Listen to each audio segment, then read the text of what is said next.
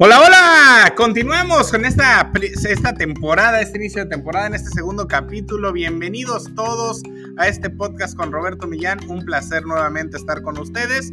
Y vamos a continuar con las preguntas. Quedaron varias preguntas todavía en el tintero. Vamos a tocarlas el día de hoy para este segundo capítulo, para terminar con esas preguntas frecuentes que luego me hacen en redes sociales. Que si bien vamos a tratar de dejar un capítulo por lo menos al mes para estar hablando y contestándoles todas las dudas que les vengan a la mente. Por lo tanto, pues comenzamos, queridos amigos. Vámonos, vámonos con esta, esta pregunta. Se me hace eh, pues muy interesante. Preguntan al respecto. ¿Cuál es la red social para crecer el alcance de mi negocio? Ventajas y desventajas de las redes más conocidas. Ok, queridos amigos, aquí van muchos temas en punto. Si tu negocio es de nicho, puede que alguna de todas las redes que existan sirva más que otras. No solamente redes sociales, aquí hay una falacia que están teniendo los emprendedores pensando que todas las redes sociales son los únicos medios de comunicación que existen y perdón, todavía existen medios tradicionales que funcionan y funcionan muy bien. Tienes que revisar cuál de ellos pudiera servirte. Pero bueno, contestando la pregunta hoy, ¿cuál pienso yo que es el medio ideal de las redes sociales? Creo que es TikTok. TikTok sería para mi gusto la red donde debieras de estar. Tiene su chiste, tiene la forma en que debe de usarse, tiene una exigencia diaria de videos que tienes que realizar, tiene un, un número de, de, tiempo determinado que tienes que empezar a hacer. Yo mismo estoy utilizando esta red ahorita nuevamente y sí tiene su chiste y te recomiendo que aprendas a usarla y que aprendas a usarla bien. ¿Por qué TikTok? Porque hoy TikTok te puede viralizar y te puede llevar a todos lados, aún sin pagar hoy si bien ya hay opciones de pago, todavía está dándole chance a que siga habiendo más comunidad, siga creciendo, funciona muy bien como un CEO. Eh, si de por sí ya había ganado en visualización, en tiempos de visualización a YouTube, también tiene un tema de, eh, de, búsquedas. La gente ya está empezando a buscar en TikTok porque si te das cuenta es un nano contenido. Eh, o incluso llegando a un microlearning, porque hay, hay contenido de valor que se puede dar en un minuto y hasta tres minutos. Y entonces, si tú quieres aprender algo muy rápido, saber de qué trata, de qué va, pues aquí lo aprendes en muy poco tiempo. Y entonces está dando este efecto que la gente empieza a buscar información ahí. Por ello, es importante que lo hagas. Ahora, te decía que hoy la plataforma te exige muchas cosas, como que suba cinco videos al día, por ejemplo, para que se active muy bien el algoritmo. Sin embargo, es difícil a veces lograr esta cantidad de videos. Lo importante es que tengas una periodicidad, o sea, que tú digas, oye, mínimo subo dos diarios o subo uno diario, pero te comprometas con disciplina a hacerlo. Y entonces, si no puedo dar cantidad, dale calidad sé más creativo, métele producción, haz algo que llame la atención, que se vuelva diferente de todo lo que tú estás viendo. Y de esa manera creo que puedes tener muchos, muchos más adeptos que de otra forma. Entonces, para mí esa es la red hoy principal que pudieras utilizar sin dejar de, lado, obviamente, Instagram, que es la reina todavía de las redes sociales, aunque TikTok está por desbancarlas y todo sigue como está hasta ahora. Eh, y tiene, Instagram tiene muchas, muchos algoritmos en uno mismo. Recuerda que tiene el de, el de, historias, tiene el de Reels, que es la competencia de TikTok, tiene las publicaciones, tiene los videos largos en Instagram TV. Entonces hay que aprender a manejar toda la plataforma para darle, darle uso. Facebook sigue defendiéndose, todavía tiene su mercado, hay que seguirlo utilizando. Y si bien estas dos plataformas para que mejor funcionen tienes que inyectar dinero, juega con el algoritmo, revisa, ve cómo lo puedes romper y de tal manera, por ejemplo, una forma de romperlo a veces es con memes, con algo gracioso, porque eso se viraliza. Entonces, pues aunque el algoritmo no te quisiera mostrar porque te está pidiendo que pagues, va a pasar que te puedas mostrarte por el hecho de que estés haciendo algo gracioso que la gente quiere ver y como ellos quieren que la gente se quede en su plataforma, pues te van a ayudar a desplazarte. Eh, también te recomendaría, eh, de acuerdo, repito, tu nicho, a lo mejor Pinterest, a lo mejor Twitter, depende. Entonces, no, no hagamos más largo la respuesta a esta pregunta. Vámonos primero, repito, con TikTok. Hoy no le tienes que meter dinero y eso te puede ayudar. Y conforme vayas teniendo dinero, ojo, no significa que no le metas dinero a redes sociales. Eso es como un local comercial en Internet. Imagínate en una plaza, en una plaza tú tienes locales y tú pagabas una renta por el tráfico que llega a esa plaza. Bueno, en Internet las redes sociales igual son locales. ¿Quieres que tu local se vea? ¿Quieres que pase gente enfrente de él? Hay que pagar. Entonces, no te vayas con la falacia, ay, no voy a meter dinero, voy a meter... No, si ya empieza a generarte recursos lo que estés haciendo, inyectale, inyectale que se vaya volviendo una bola de nieve y experimenta horarios y que te sirva todo.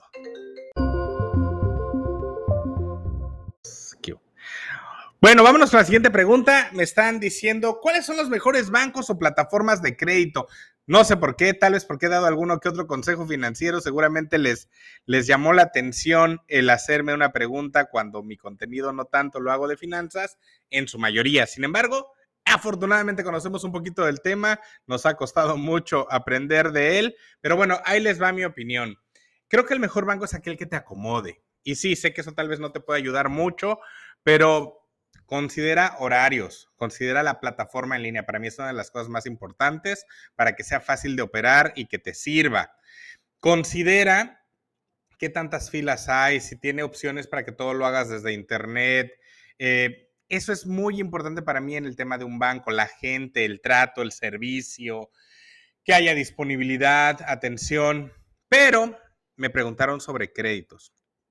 Y aquí voy a hablar mi opinión personal a mí me encanta American Express.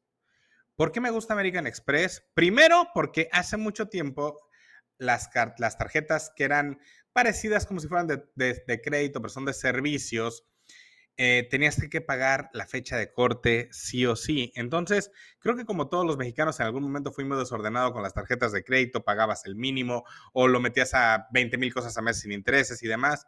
Y entonces American Express me dijo, sí, ¿sabes qué? Yo te doy esta tarjeta, puedes casi casi gastar lo que quieras, pero tal día me pagas. Y si no, hay unos intereses bomba. Entonces, cuando eso pasó, la realidad es que dije, oye, este, pues la quiero, ¿no? Y me empecé a acostumbrar a pagar en la fecha después del corte y no generaba intereses. Cuando me di cuenta las bondades de esto, porque esto la verdad es que no estamos acostumbrados, nadie nos enseña que debes de no pagar intereses, sino como que ahí te la vas llevando y consideras casi casi la tarjeta como una extensión de tu ingreso, cuando no es así, es un préstamo simplemente, y que de tu ingreso tienes que pagar ese préstamo, no es adicional a tu ingreso. Entonces, eh, cuando comprendes este punto, se vuelve maravilloso. Hoy, de por sí, ya las tarjetas ya te permiten que tengas más interés, incluso aquellas de servicios. Pero a mí me encanta. Y sí tengo otros bancos, no solamente eh, American Express, pero a mí el servicio de ellos me gusta. Hasta si se te llega a pasar algún día el cobro, son unas damas increíbles, totalmente atentos para decirle, híjole, creo que se le pasó, tiene algún detalle, algo en que lo podamos ayudar. No, hombre, perdón, se me pasó, ahorita lo hago, ¿no? Este, son muy oportunos cuando hay algún tipo de clonación, que eso nos puede pasar a cualquiera. Este, si hay algo que no reconoces, te atienden inmediatamente tiene muchos beneficios. Hay cosas también que no me gustan, sí, como en cualquiera, no hay eh, empresa perfecta, pero me gusta mucho, me gusta mucho American Express. Yo la recomendaría ampliamente, sobre todo si traes ese mal hábito de repente no pagar, ellos te van a hacer que te, convierta en un hábito correcto y entonces ya le vas agarrando la forma y entonces ya empiezas a jugar con tarjetas. Ya dices, esta me da, esta cobra pocos intereses y por lo tanto puedo pagar ahí algo que tenga que llevar interés. O mejor aún, tienes tu tarjeta que sea para meses sin intereses y te pones un presupuesto de esos meses sin intereses y la usas solamente para ello, que incluso mucho de estas son las departamentales. Y tienes también la otra, este, que va a ser, por ejemplo, yo lo que hago mucho con American Express es que yo casi todo lo pago con ella. Llega, obviamente con base en, mis ingresos y todo ello, llega la fecha de pago, pago lo que tengo que pagar, no pagué intereses, dos, si me quedo con los puntos que me dan. Y con esos puntos, pues los puedo intercambiar por viajes o por regalos, cosas así.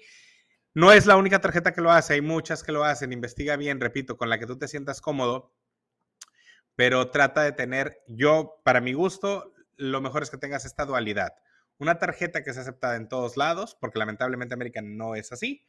Entonces, que sea aceptada en todos lados y que te dé meses sin intereses para esas compras de meses sin intereses. Y American, o, o la que tú decidas, que te dé muchos puntos para que gastes, gastes, gastes de acuerdo a tu presupuesto, lo que ibas a comprar, tu súper, tu luz, tu esto, tu lo otro, el restaurante, no sé qué, lo pagas con esa tarjeta, te genera puntos, tú ya sabes que ese dinero ya lo tienes porque era tu dinero que tenías para gastar, llega la fecha de corte, pagas, no pagas intereses y es maravilloso. Así que esa es mi recomendación o mi mini recomendación financiera al respecto.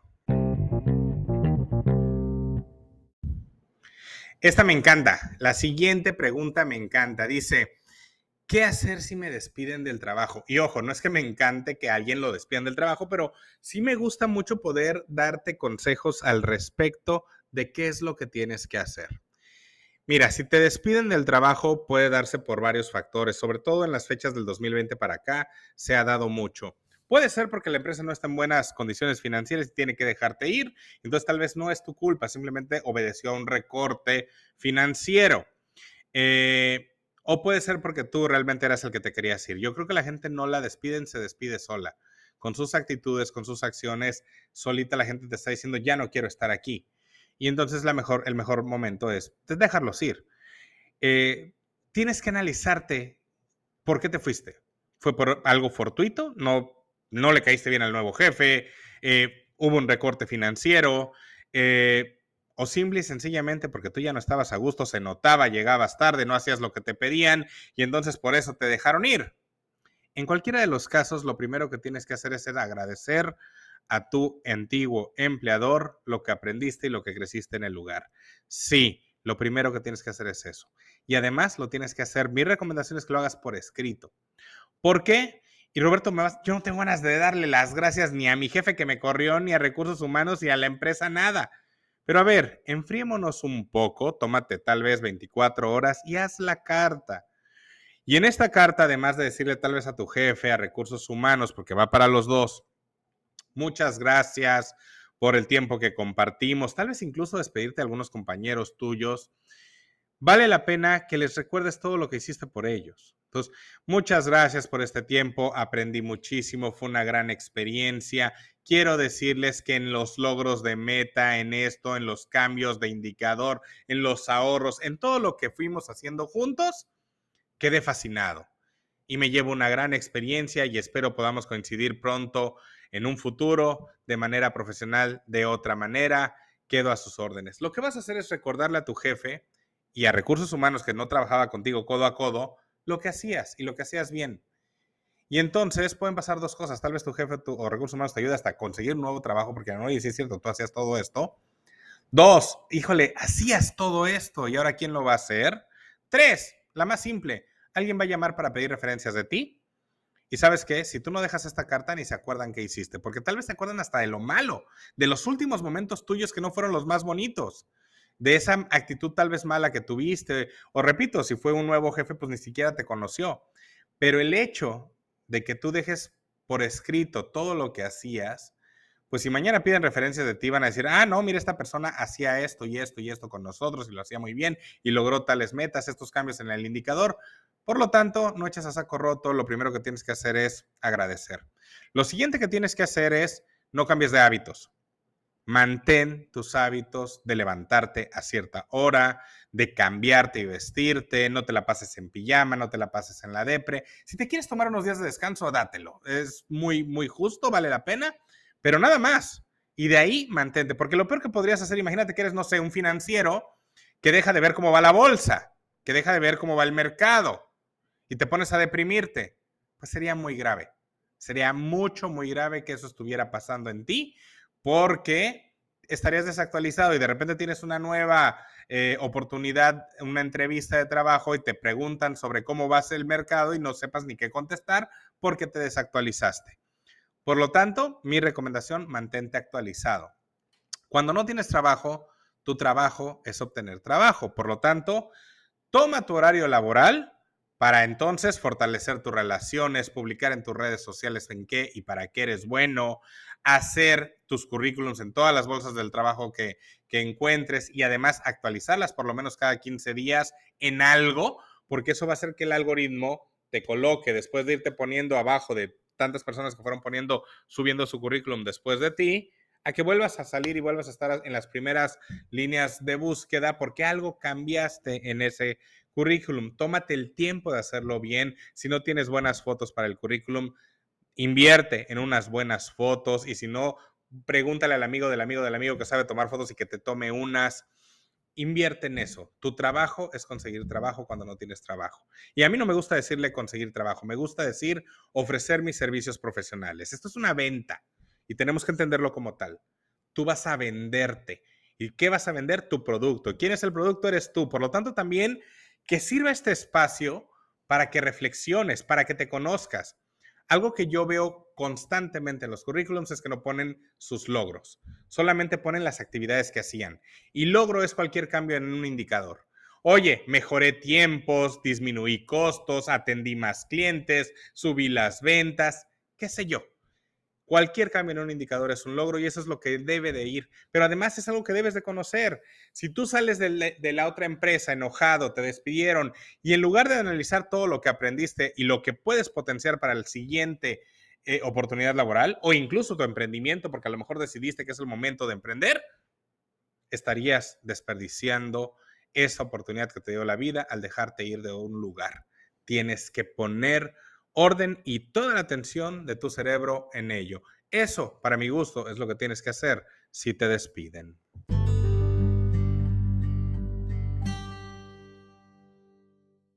Pregunta interesante, pregunta interesante, pero también difícil de contestar. ¿Cómo reprogramar nuestro cerebro para lograr todo lo que nos proponemos?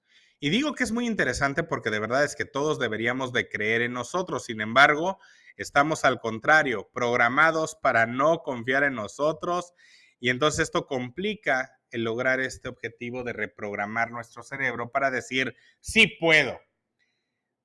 Yo particularmente lo que he hecho para esto es volver a mis raíces, volver a lo básico. O sea, ¿cómo es volver a lo básico? Saber quién soy, ir con familiares y amigos que me quieren, que me respetan, y literalmente nutrirme de su energía. Platicar con ellos, hablar con ellos. Es ese momento de que necesitas a veces que te echen porras, que te digan que vales la pena, que, te, que tú digas, híjole, creértela, porque a veces nosotros mismos no creemos en nosotros y necesitamos que alguien nos lo diga. Pero no necesitamos aduladores, necesitamos gente que realmente lo dice porque está convencido de que eres valioso. Y eso normalmente son tus amigos y tu familia. Entonces es ir a platicar con ellos, es ir y decirles cómo te sientes. A veces ni siquiera eso, ¿eh? A veces simplemente pasar tiempo con ellos, hacer las cosas que hacías de niño, hacer las cosas que hacías de joven y de repente volver a tomar confianza en ti mismo.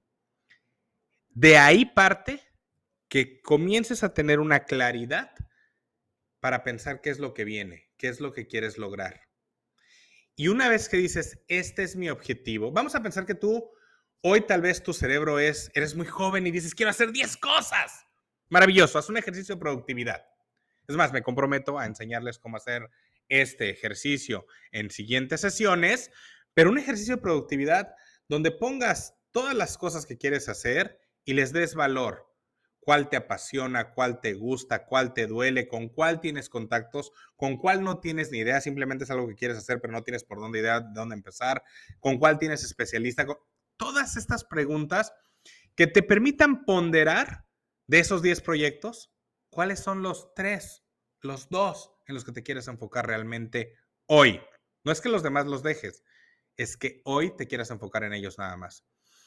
Y si haces esto, que empiezas a tener claridad, vienen otros elementos. Tienen que empezar también, por ejemplo, a ponerte metas, ¿sí? Y entonces, la meta mínima. A mí me encanta el concepto de la meta mínima. Quiero decirte, por ejemplo, que tú dices, Roberto, quiero leer libros. Me voy a poner la meta de leer libros. Ah, muy bien. ¿Y cuántas hojas quieres leer diarias?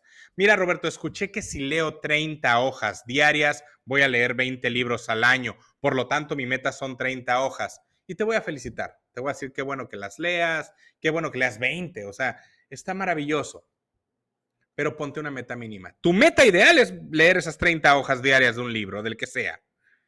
Pero tu meta mínima va a ser leer una hoja. Así es. Una hoja vas a leer Al menos. ¿Por qué? Porque resulta ser que si un día no tienes ganas de leer, si un día tenías una fiesta, si un día te sentías mal, te dio gripa y estabas tirado en la cama, por lo menos vas a tener energía para leer una hoja y decir, cumplí, leí. Pero si no te pones una meta mínima y simplemente siempre te pones la, meta de las 20 o las 30 y no lo logras, te vas a frustrar y empiezas a abandonar las cosas. Perdón, abandonar las cosas. Por ello, ponte una meta mínima. Ten claridad, pon una meta mínima y sigue la regla del 3. Ahí te va la regla del 3. A mí me encanta la regla del 3. Espero que realmente te sirva. La regla del 3 es muy simple. A los tres días de hacer lo mismo a la misma hora, vas a empezar a ganar motivación. Vas a decir y darte cuenta que puedes hacer eso. Sea leer un libro o sea hacer lagartijas, no importa. Te vas a dar cuenta de, oye, sí puedo. O sea, se me hizo muy difícil el primer día, a lo mejor era saltar la cuerda y el primer día fue un infierno, pero el día tres como que ya le estoy agarrando la onda. Y entonces, en tres días ganas motivación. A las tres semanas, queridos amigos, vas a empezar a generar el hábito, porque vas a estar haciendo lo mismo a la misma hora y entonces empiezas a generar micro hábitos que se van a convertir en hábitos atómicos después, pero en ese momento generas el hábito a las tres semanas. Y después de tres semanas que vienen, tres meses, ¿qué crees que empieza a pasar a los tres meses? Comienzas a ver resultados. Si tú te mantienes firme en este compromiso que tomaste contigo, comienzas a ver resultados y entonces todo se empieza a poner más bonito y por lo menos, máximo, en tres años, vas a estar donde quieres estar.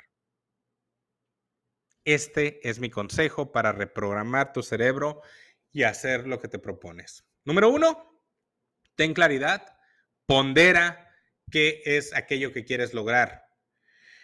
Antes de esto, paso cero, repito, créetela, ve con las personas que te digan que tú sí puedes, porque si tú eres del que es que yo no creo en mí, bueno, que alguien cree en ti. Te prometo que alguien amigo o familiar cree en ti. Y ve con esas personas. Y tal vez a veces hasta desconocidos, ¿eh? Creen en ti. Búscalo. Siguiente.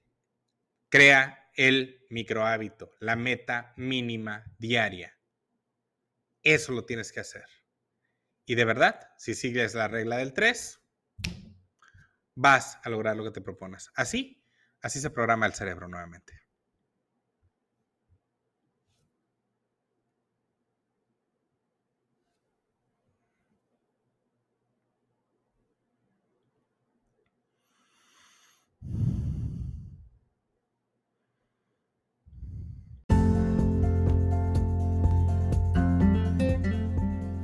Pues hasta aquí, queridos amigos, vamos a dejar este segundo capítulo. Vamos a continuar, por supuesto, con más. Me detengo aquí porque las siguientes preguntas son muy específicas y tienen que ver con la web 3.0, con las criptomonedas, con los smart contracts, todo este tema.